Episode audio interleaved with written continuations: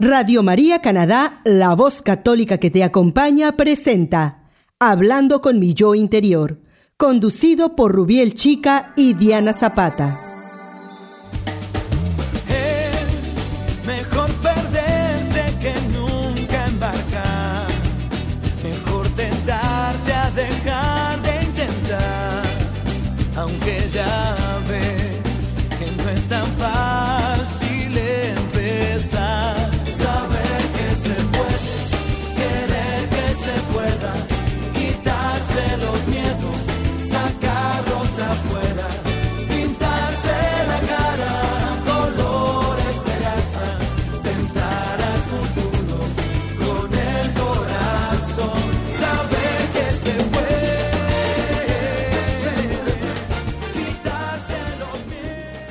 Bienvenidos a un nuevo episodio de su programa Hablando con mi yo interior. Les estamos saludando desde Toronto a todos los que nos escuchan a través de Radio María Canadá y también a los que nos siguen desde cualquier parte del mundo por medio de la aplicación de Radio María en sus teléfonos celulares. Mi nombre es Rubiel Chica, su psicólogo amigo. Y mi nombre es Diana Zapata. Los invitamos a que nos acompañen en esta ocasión a conversar un rato sobre un tema muy importante como es la diferencia entre trastorno afectivo bipolar y la esquizofrenia. Rubiel, eh, eh, últimamente ha habido mucha conversación, no solamente aquí en Canadá, sino en todo el mundo, sobre la salud mental y la importancia de que aprendamos a reconocer todos estos problemas eh, en la salud mental y que sobre todo hablemos de esto también para que podamos ayudar e intervenir mejor a tiempo a estas personas que están sufriendo estos problemas de salud mental. Entonces, eh, estas dos enfermedades se confunden mucho y a veces usamos los términos eh, sin hacer mucha diferenciación. Entonces, empecemos por hablar primero que todo de la esquizofrenia. Cuéntanos un poquito sobre la esquizofrenia, de qué se trata. Bueno, queridos oyentes, la esquizofrenia es una enfermedad cerebral compleja en la que existe un funcionamiento defectuoso de los circuitos cerebrales con un desequilibrio entre los neurotransmisores.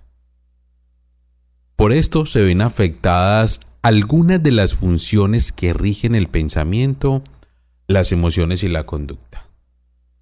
La esquizofrenia debe entenderse como una enfermedad frecuente ya que afecta aproximadamente al 1% de la población. Mire qué tan interesante esto. Que generalmente es en adultos jóvenes. ¿Y cuáles son las causas de la esquizofrenia? Hay diferentes causas, entre ellas la esquizofrenia. Hay que tener presente que es el resultado de la interacción de numerosos factores.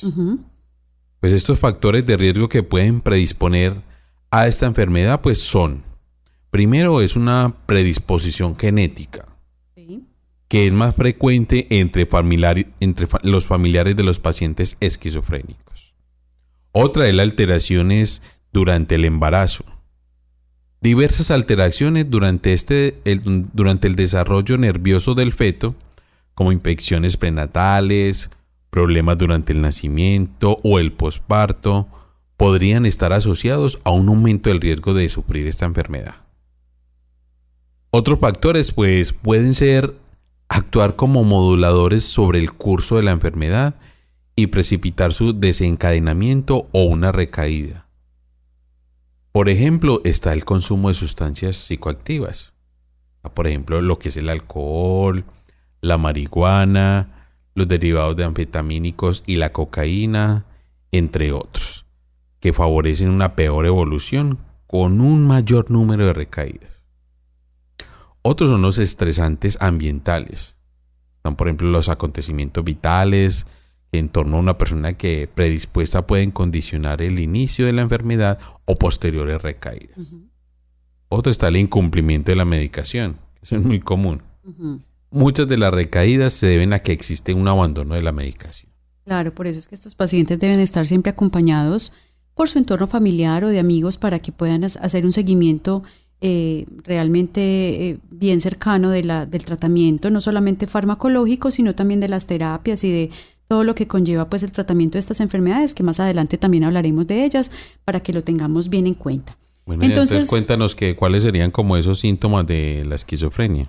Claro, Rubiel. Los síntomas entonces, para que eh, ahorita hacemos también la diferenciación con el trastorno afectivo bipolar, pero eh, son bien diferentes. Entonces, en la esquizofrenia tenemos unas ideas delirantes. Eh, eh, en estas ideas delirantes, las creencias personales que tiene el paciente, eh, él puede creer que hay con total convencimiento de realidad que esas cosas están sucediendo. Por ejemplo, que lo están persiguiendo o que alguien le está hablando y le está dando órdenes o que es un escogido de Dios. Eh, esto nos lleva pues entonces al- también a otro síntoma que son las alucinaciones. Eh, y son esas percepciones sensoriales que el enfermo tiene sin que exista un estímulo real. Las más frecuentes son las alucinaciones auditivas, que son obviamente escuchar voces que le dan órdenes o que Sí. le, le comentan cosas inclusive eh, a veces obscenas, inclusive de otras personas. Y las alucinaciones visuales y gustativas. Existen también otro tipo de alucinaciones que son las alucinaciones táctiles. Eso. Y ellos las describen como eh, hormigas o insectos o, o- o animales que les están caminando por la piel, que se les mete por la nariz, por los, por los oídos. Entonces también es importante eh, reconocer pues como a tiempo eh, y es una parte del diagnóstico cuando las personas empiezan a presentar este tipo de síntomas. Eh, también en la esquizofrenia hay desorganización del pensamiento y esto es la incapacidad de organizar un pensamiento coherente. De forma que en muchas ocasiones el lenguaje resulta carente de sentido, empiezan a Sí. hablar cosas eh, que no, no, no se entiende realmente, eh, no tienen ninguna idea, se, se comunica con la, con la siguiente. Hay alteraciones de la conducta, pueden aparecer conductas extravagantes y erráticas, sin ninguna finalidad clara. Hay apatía o abulia y esto quiere decir que es la pérdida de la iniciativa para desarrollar propósitos y finalizarlos. Anedonia significa pérdida de la capacidad de disfrutar con las cosas que habitualmente le gustaba hacer. Em, también hay aislamiento social, es la disminución del interés por las relaciones sociales con tendencia a las actividades solitarias. Y eso también nos ayuda dentro de la clasificación de la, de la esquizofrenia a identificar de acuerdo al tipo de, de síntomas que están presentando, también nos ayuda a clasificar el tipo de esquizofrenia.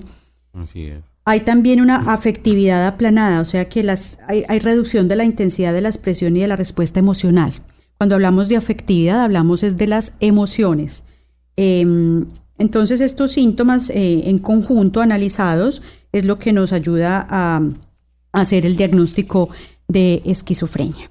Entonces, ¿cuál es el papel de los de las personas a los que se les hace un diagnóstico inicial o que ya llevan pues un tiempo con el diagnóstico y que están al cuidado de una persona con esquizofrenia?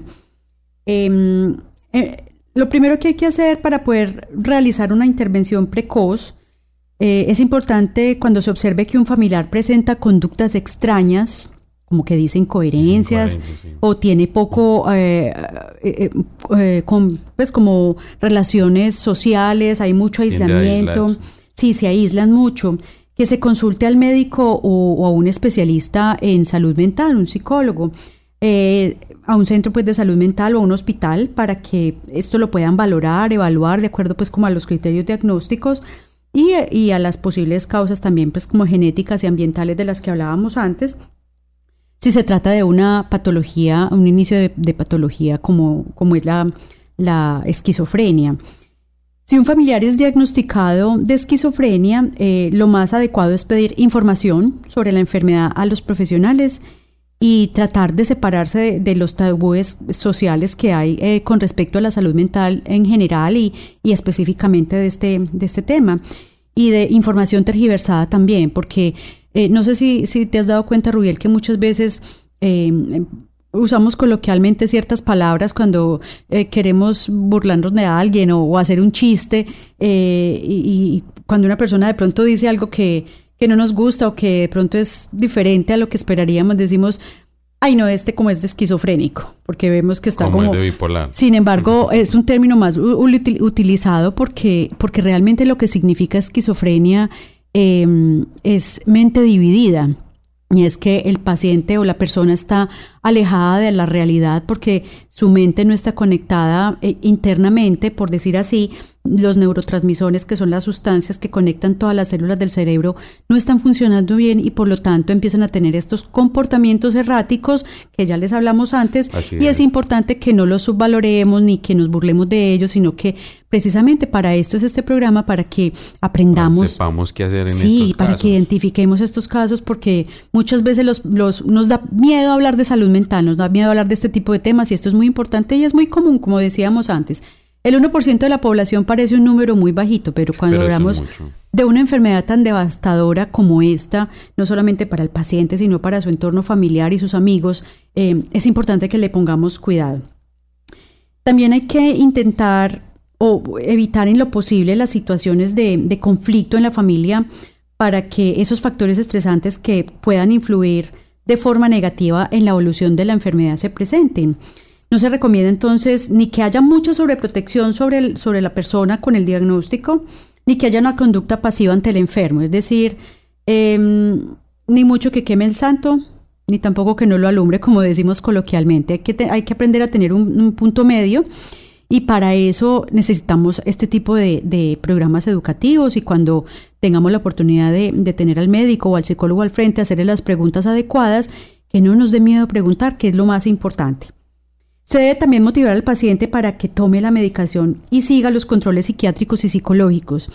Aquí particularmente en Canadá, Rubiel, es un poco difícil esta parte porque eh, en la mayoría de las personas hay mucha independencia y muchos de estos pacientes yo me he dado cuenta inclusive que viven solos o en, o en sitios donde ni siquiera tienen contacto directo con la familia. Entonces es bien complicado ese seguimiento de... por, esta cuestión de que como son adultos y que en teoría pueden decidir si, si quieren estar con la familia o quieren estar solos, que aquí se respeta bastante, eh, pues hay unos que deciden estar aparte y, eso no es bueno porque pues no, no están al cuidado de nadie al estar pendiente de que si se toman su medicación y hacen sus tratamientos. Entonces, en la medida de lo posible, eh, tratar de estar lo más cercano posible y lo más pendiente posible para que el tratamiento sea efectivo realmente y llegue a un punto en el esta enfermedad no se cura realmente, pero que pueda tener una buena calidad de vida con toda la medicación y el tratamiento que se hace. Pero aquí, aquí Diana, también hay un control muy, muy con, con estos pacientes. El control es que ellos también, una enfermera, muchas veces si los pacientes se les puede olvidar la medicación, también las, em- eh, las enfermeras controlan esa parte, donde van a, a sus casas a que por- le, le, le suministren los medicamentos. Claro, y hoy en día hay muchos medicamentos que no, no son solo necesariamente eh, por vía oral, o sea, no son pastillas tomadas de, de- de tener dos, tres dosis al día Sí. que se les puede olvidar o que, o que pueden omitir voluntariamente. También existen medicamentos que son inyectados, Sí. eh, intramus- inyecciones intramusculares que son, que se llaman de liberación sostenida, que es el mismo medicamento que se estarían tomando en una pastilla, eh, pero eh, que, que- que va generando pues como esa liberación de la sustancia en el organismo durante cierto tiempo, de acuerdo pues como a la marca y al tipo de medicación, para garantizar que esta persona, si no hay posibilidad de tener una red de apoyo y de cuidado eh, adecuada, pues por, por lo menos pueda estar cubierta y evitar pues como esas exacerbaciones de, de los síntomas de la Sí, porque enfermedad. aquí generalmente pues las enfermeras controlan eso, las personas que están medicadas.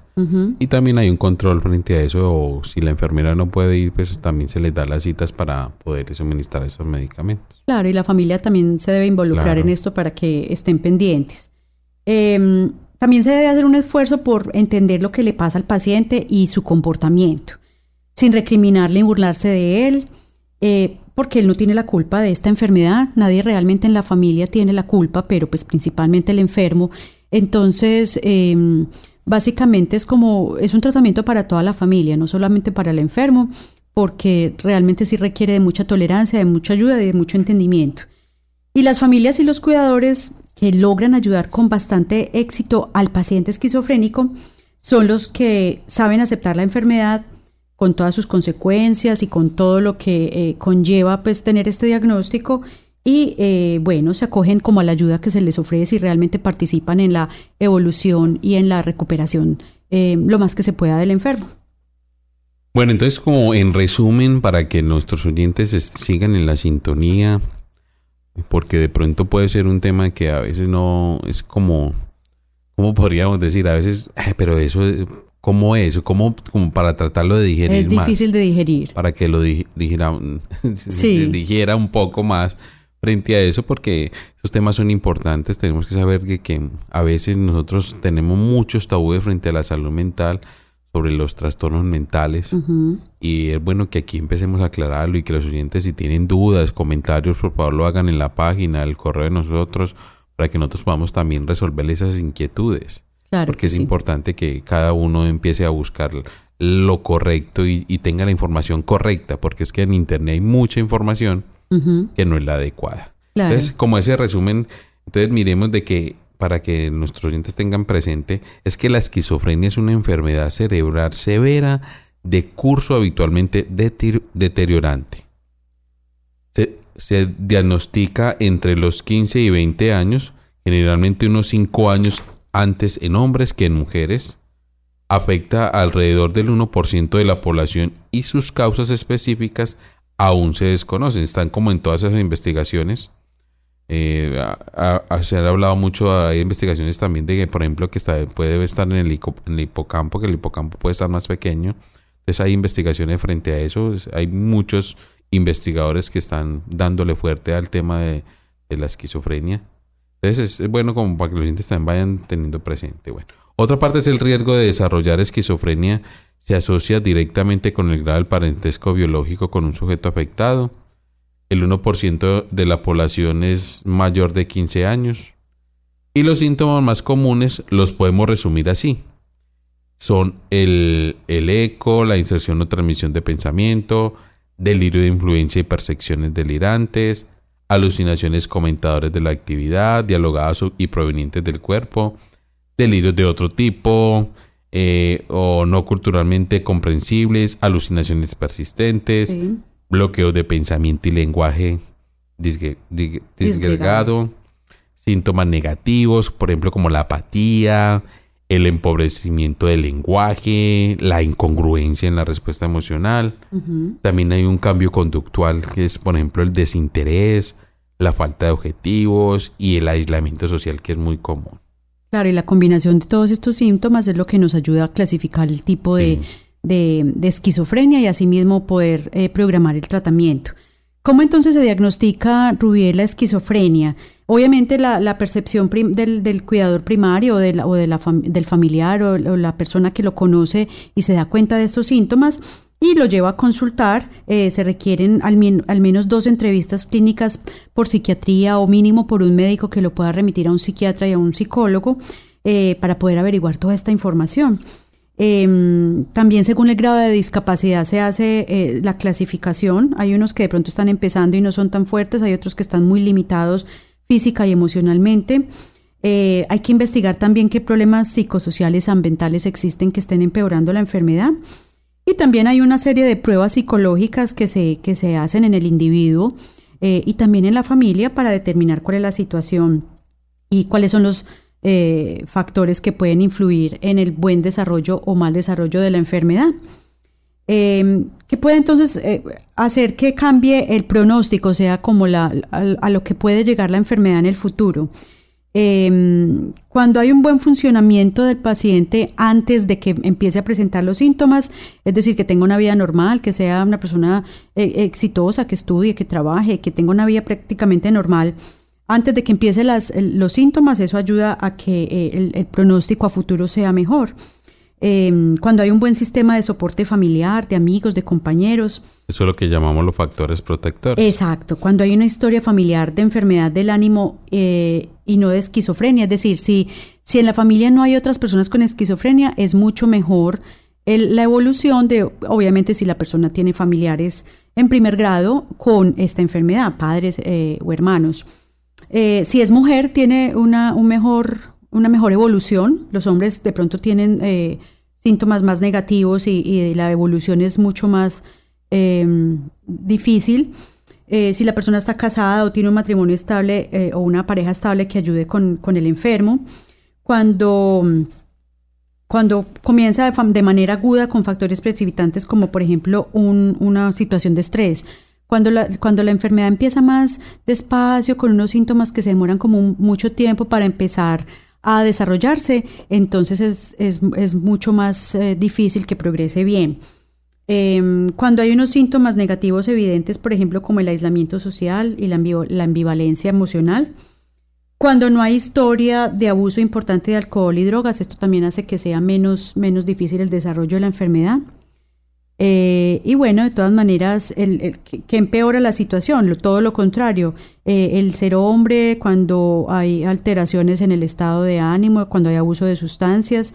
Entonces, eh, bueno, hay que considerar todo este tipo de cosas para poder hacer un buen diagnóstico y obviamente un buen tratamiento. El tratamiento farmacológico es necesario.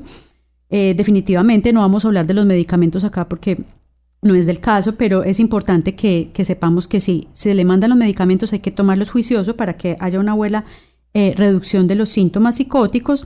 Y obviamente este tratamiento farmacológico se debe combinar con psicoterapia para ayudar a la persona que sufre esquizofrenia a entender la enfermedad y a sobrellevarla, mejorando así también su conducta social y su reintegración a la sociedad. Como decíamos, la esquizofrenia desafortunadamente no, no tiene cura, pero es una enfermedad crónica que se puede manejar adecuadamente.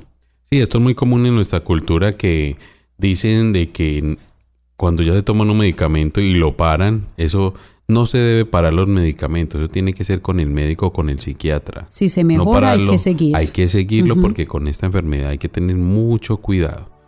Bueno, vamos a una pausa y ya regresamos para hablar un poco más sobre las diferencias entre la esquizofrenia y el trastorno afectivo bipolar. Ya regresamos. Sigan en sintonía de Radio María Canadá de este programa Hablando con mi yo interior.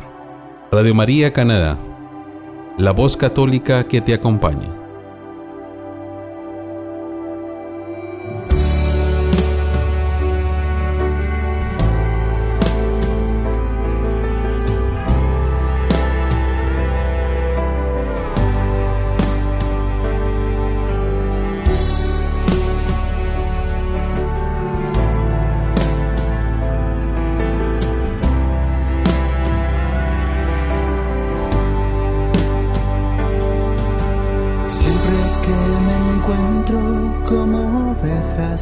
Pastor, vienes tú, Señor, para ayudarme. En verdes praderas tú me haces descansar, me conducirás hasta salvarme. Oh Señor, no sé qué hacer cuando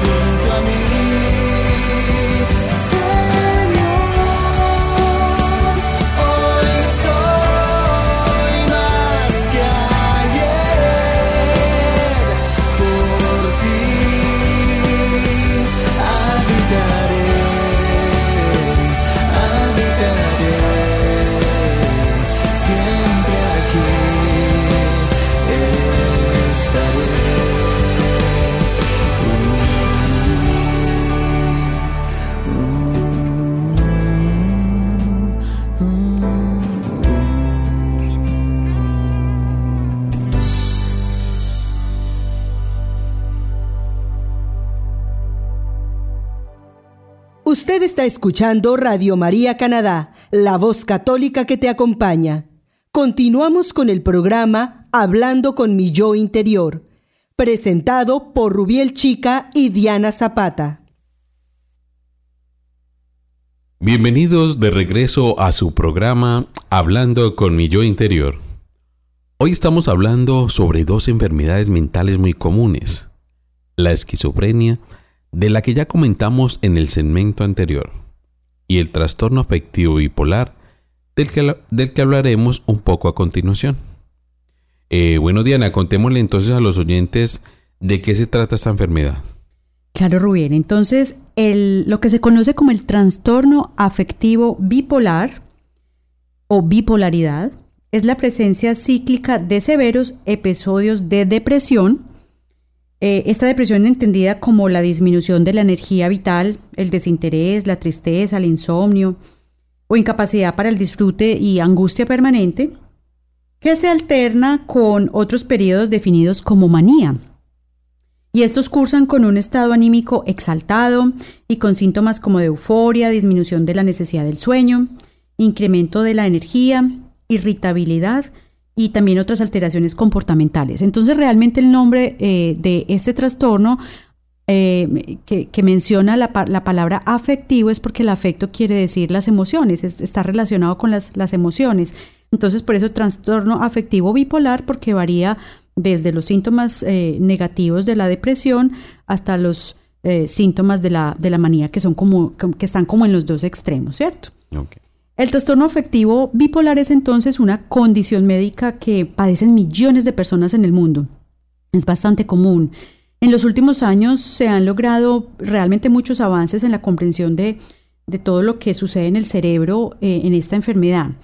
Y eh, afortunadamente se han eh, generado nuevas y mejores opciones farmacológicas y de tratamientos en general para las diversas fases y tipos de presentación de la enfermedad y también pues como para prevenir recaídas cuando ya el paciente pues está en tratamiento y, y, para evitar pues que, presente pues como la, la exacerbación de unos síntomas o, los otros. Entonces, ¿qué es lo que causa el trastorno afectivo bipolar Rubiel? Em, es, es, conocido la existencia de un sistema de circuitos neuronales que conforman lo que en el cerebro se conoce como el cerebro emocional. Y es lo que determina el tono afectivo de los seres humanos, o sea, las, el cambio en las emociones. Esta estructura que comprende el sistema límbico y otras áreas como son el hipotálamo, el hipocampo que mencionaste antes, también en la esquizofrenia, y la amígdala. Es más pequeño, más pequeño. Sí, se hace más pequeño en la esquizofrenia. Y también en el amígdala cerebral, que es otra de las estructuras del, de, de esta parte del cerebro emocional, Em, las funciones que comprenden la regulación del estado de ánimo, la conducta, sexual, el apetito y el sueño están reguladas por esta zona del, cerebro. Entonces, eh, básicamente en el trastorno afectivo bipolar, toda esta zona del cerebro está afectada. Entonces, por eso es que se presentan estas alteraciones en las emociones. Mm, la actividad de este centro del estado de emocional de las personas Em, realmente está mediada por la presencia de un grupo de sustancias químicas conocidas como los neurotransmisores, de las que también hablamos anteriormente. Y em, entre esos neurotransmisores tenemos, por ejemplo, la dopamina, la serotonina, la noradrenalina, que son eh, también como algunas otras hormonas y otros componentes. Entonces, todas estas sustancias son las que regulan en ese cerebro em, emocional, por llamarlo así, eh, toda esa combinación de todas esas sustancias es lo que hace que, funcionemos bien. Cuando hay un, cuando hay, no, hay un balance entre estas sustancias, porque todas funcionan perfectamente en sus dosis, en sus eh, cantidades adecuadas, cuando alguna de ellas está eh, más o menos, ahí es cuando presentamos estos problemas. En algunos individuos existen también defectos en los mecanismos que regulan estos neurotransmisores, por lo que se producen cambios bruscos y oscilantes en este tono afectivo, o sea, en el cambio hay cambios emocionales. Eh, y estos cambios emocionales alteran obviamente significativamente la vida de las personas y mm, también pueden estar determinados por factores genéticos y ambientales.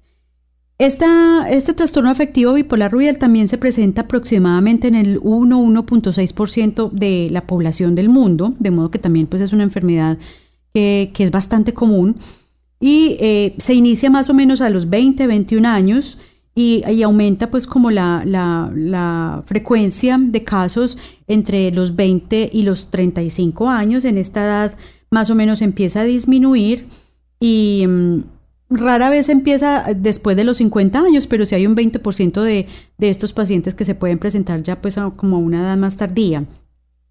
En algunos casos se inicia en la adolescencia, eh, los síntomas son similares a los de los, adultos, pero no se sabe con exactitud por qué puede empezar inclusive en algunas personas mucho antes, probablemente factores genéticos, obviamente eh, desencadenantes ambientales también influyen. Eh, son igualmente frecuentes en, mujeres el trastorno afectivo bipolar de tipo 1 y la ciclotimia, pero eh, parece ser que el, trastorno bipolar 2, que es más eh, la descripción de la, de la, fase maníaca de la enfermedad, eh, se presenta más en mujeres. Mm. Em, y no hay evidencia de relaciones entre clases sociales y trastorno afectivo bipolar. Eh, se presenta en cualquier tipo de personas, en todas las razas, en todos los continentes, entonces realmente todos estamos expuestos y pues con riesgo de sufrir una enfermedad como esta. Bueno, uno, para que tengamos presente para los oyentes, vamos a hablar un poco también de los síntomas. Claro, importante. Entre los síntomas está la, depresión. Esta es una de las fases de la enfermedad bipolar. Sí. Pues generalmente este cuadro clínico es particularmente severo y se manifiesta por las alteraciones del sueño, despertándose una o dos horas antes de lo habitual, acompañado de sentimientos de tristeza, de la apatía, de la ansiedad, son muy irritables también, incapacidad para el disfrute, hay mucha sensación de tristeza o vacío, baja autoestima en algunos casos, ideas de culpa, de muerte, eh, también hay ideas suicidas o delirantes, de esos de, de, culpa. Y también en esta entonces tenemos la depresión y ahorita es la manía. La fase de la manía. La fase de la manía. Lo de la manía es que corresponde a la otra cara de la moneda. es, el, es el estado depresivo y es la otra fase de la enfermedad bipolar. Se manifiesta con una alteración grave en el estado de ánimo en el que el sujeto pues generalmente se torna extremadamente alegre. Es más sociable, hablador, hiperactivo, en algunos casos pues eh, agresividad. Muestran un comportamiento muy indiscreto, son desinhibidos, desarrollan actividades inusuales, se implican en proyectos y actividades poco realistas, puede haber exceso de gastos también, mucha irritabilidad, abuso de sustancias de alcohol y de otras sustancias. Eh, generalmente también se presentan ideas de esas de grandiosidad, omnipotencia y megalomanía. Eh, generalmente en esta fase, pues ahí sí se requiere el tratamiento hospitalario y no hay eh, diagnóstico de trastorno afectivo bipolar rubial si no hay manía. Es decir, una persona que presente solamente eh, episodios depresivos en su vida, no lo podemos calificar como un trastorno. Tiene que presentarse las dos, en algún momento de la vida. Eh, y esto es lo que llamamos la ciclotimia. El cambio, sea brusco o paulatino de un estado de ánimo al otro, es lo que nos va a dar el diagnóstico de la, de del, la, del trastorno, afectivo, bipolar. Y otra cosa importante que te quería agregar antes de continuar, y es que eh, en esta fase maníaca muchos pacientes empiezan un comportamiento muy bizarro y es lo que más eh, le preocupa a la familia, sobre todo cuando empiezan a ser desinhibidos, eh, de un momento a otro pueden salir a las 2 de la mañana desnudos a la calle. Em, o, comportamientos inclusive de tipo sexual frente a otras personas.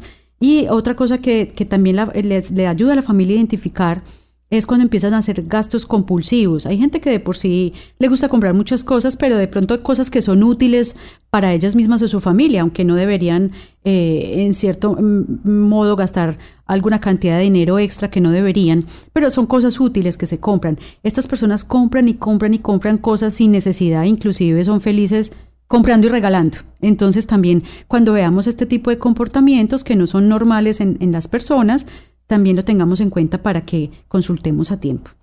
Bueno, otro de los síntomas es el, que tengan eh, los episodios mixtos con la manía y la depresión.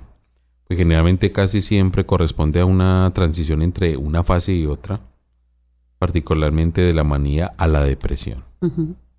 Eh, pues el- generalmente el sujeto acusa como una mezcla de diferentes síntomas de ambos estados de ánimo, lo cual lo que a veces dificulta este diagnóstico muchas veces y genera graves dificultades en su, en su, en su medio familiar y en el social. Los síntomas pues más característicos del episodio mixto pues es bueno para que los oyentes tengan presente, por ejemplo son el mal humor, una aceleración del pensamiento, hay mucha hostilidad, hay inquietud, hay insomnio, hay comportamiento descontrolado y ideas delirantes y alucinaciones. Y también muchas veces, no, la mayoría de las veces presentan realmente la, lo que llamamos la fuga de ideas. Sí, también. Eh, empiezan a hablar una serie de cosas incoherentes que no, no tienen ningún sentido y si usted los pone a escribir, tampoco tiene sentido nada de lo que escriben. Entonces, importante que tengamos estos síntomas eh, en cuenta y Muy también pueden presentar muchas veces inclusive alucinaciones. Entonces, el- las voces que les hablan y les, dices les dicen cosas, entonces estemos bien pendientes porque a veces estos síntomas pueden ser confusos y a veces no les prestamos atención y son bien importantes. Sí, hay que tenerlo muy presente porque también eh, hay que tener presente, valga la redundancia, que es tienen un mayor riesgo de suicidio. Claro. Generalmente pues se presenta en los menores de 35 años, también en los primeros 10 años de aparición de la enfermedad. Hay antecedentes familiares de suicidio, también hay un número de, de intentos suicidas eh, previos. Eh, lastimosamente, pues, esos también están en investigaciones. Generalmente el 15% de, de esta enfermedad pues se suicidan. Sí, desafortunadamente es un número muy alto entre el número de pacientes. Pues, eh, hay un inicio precoz de los síntomas bipolares. También el, el curso es muy severo. Hay apariciones de cuadros depresivos. También hay pobre adherencia al tratamiento. Hay mala respuesta al tratamiento también. También hay una pobre adherencia a la psicoterapia y una pobre calidad de vida. Claro que sí, hay que tener eh, bien, bien, bien presentes estos síntomas de riesgo de, del suicidio en un paciente que ya Sí. está con, la, con el diagnóstico establecido, porque creemos que les damos la medicación y que los llevamos a la terapia psicológica. O muchas veces que- no lo llevan a la terapia. Exacto, y que ya pues con eso nos quedamos tranquilos y hay que mirar toda esa serie de síntomas que de pronto no son tan evidentes muchas veces, pero que de pronto eh, son importantes para que evitemos que, la, que, la, que el paciente en, en- en medio de una de sus crisis pueda cometer pues un, un acto suicida. Em, el tratamiento Rubiel entonces para una enfermedad como el trastorno afectivo bipolar, pues obviamente tiene pues varios objetivos. Em, se dice pues que tenemos objetivos de primer nivel, segundo y tercer nivel. Sí. Entonces básicamente lo primero que hay que hacer es que determinar eh, o que el paciente tenga una conciencia de enfermedad. Eh, muchas veces esto es al principio por lo que hay pues estos cambios emocionales y a veces un poquito de alteración sobre la realidad. Sin embargo, con el tiempo eh, el objetivo principal es tratar de que la persona sea consciente de su propio problema. Eh, también uno de los objetivos primarios es detectar precozmente los síntomas y que se cumpla el tratamiento a cabalidad. Ya pues en la parte, en lo- los objetivos que se, sobre el tratamiento de la enfermedad, ya como en el nivel secundario, es controlar el estrés no solamente del paciente, sino también de, su familia, eh, evitar el abuso de sustancias psicoactivas, lograr que se regule el, el- el estilo de vida. Obviamente es un cambio muy brusco en la vida del paciente, de la familia y de todo su entorno. Entonces, otro de los objetivos es obviamente lograr que se restablezca eh, eh, lo, lo- lo más normal que se pueda la vida. Eh, prevenir la conducta suicida también es importante en esta segunda fase. Y en el tercer nivel, entonces, básicamente es aumentar el conocimiento y afrontamiento de las consecuencias psicosociales de los episodios pasados y futuros, obviamente. Mejorar la actividad social e interpersonal eh, entre los episodios de crisis, eh, tanto de depresivos como de, manía- de manías eh, afrontar los síntomas residuales y de deterioro y aumentar el bienestar y la calidad de vida del paciente. Esto pues hace parte como de el tratamiento a nivel global y obviamente requiere un equipo interdisciplinario de profesionales y la intervención de la familia y los amigos.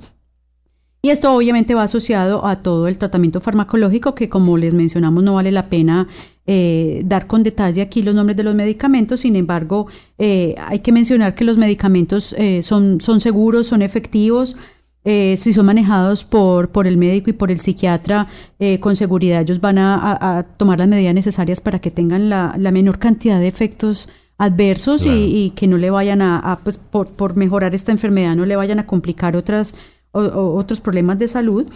Eh, se utilizan eh, los medicamentos que se llaman los estabilizadores del humor o los estabilizadores del estado de ánimo y también los antipsicóticos, eh, los antidepresivos y todo esto pues junto tiene, se ha demostrado pues que tiene una gran eficacia en la prevención de las recaídas de los pacientes.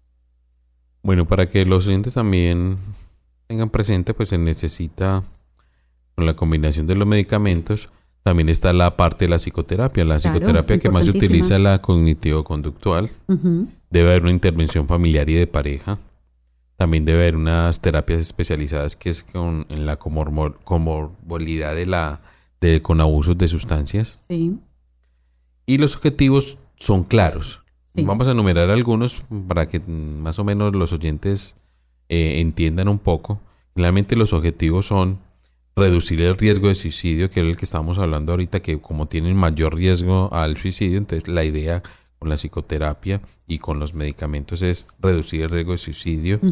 También hay que disminuir el déficit cognitivo, eh, mejorar la adherencia terapéutica, que es muy importante. Muchos de los pacientes no van a terapia, pero entonces aquí es bueno mejorarla. También hay que modificar los factores de riesgo social, Claro. aumentar los factores protectores. Ujú. Eh, eso es muy importante. Eso- también hay que aumentar la aceptación del trastorno por parte del paciente y de la familia. Importantísimo.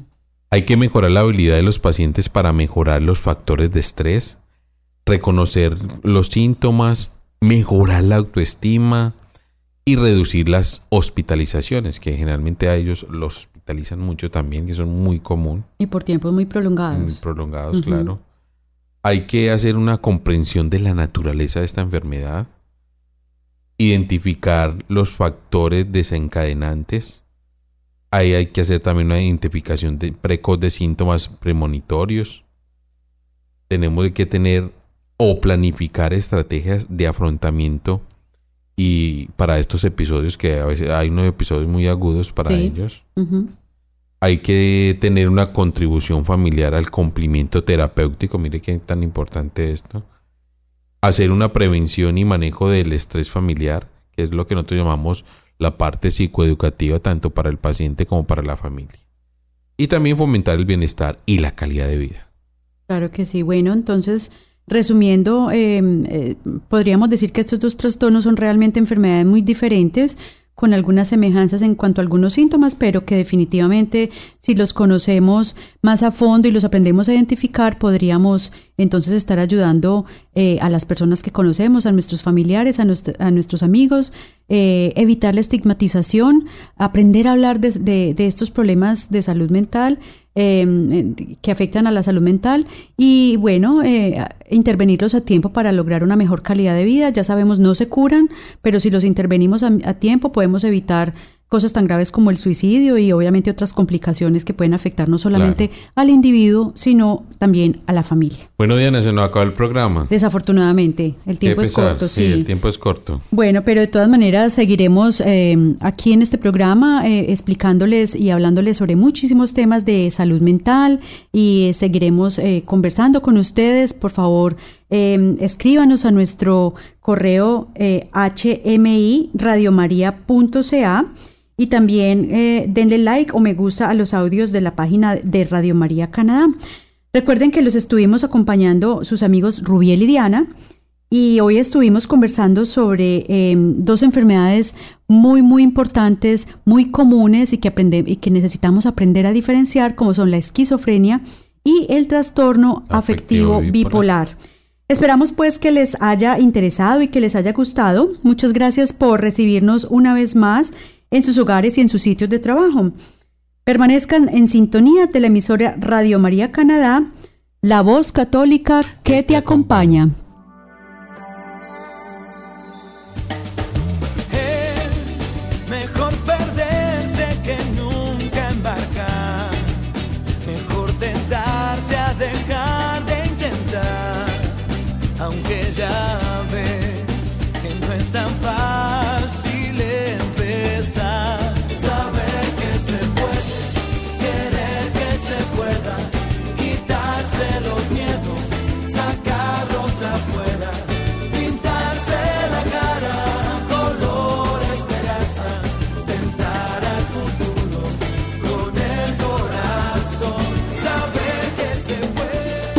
Escuchó Hablando con mi yo interior, conducido por Rubiel Chica y Diana Zapata en Radio María Canadá, la voz católica que te acompaña.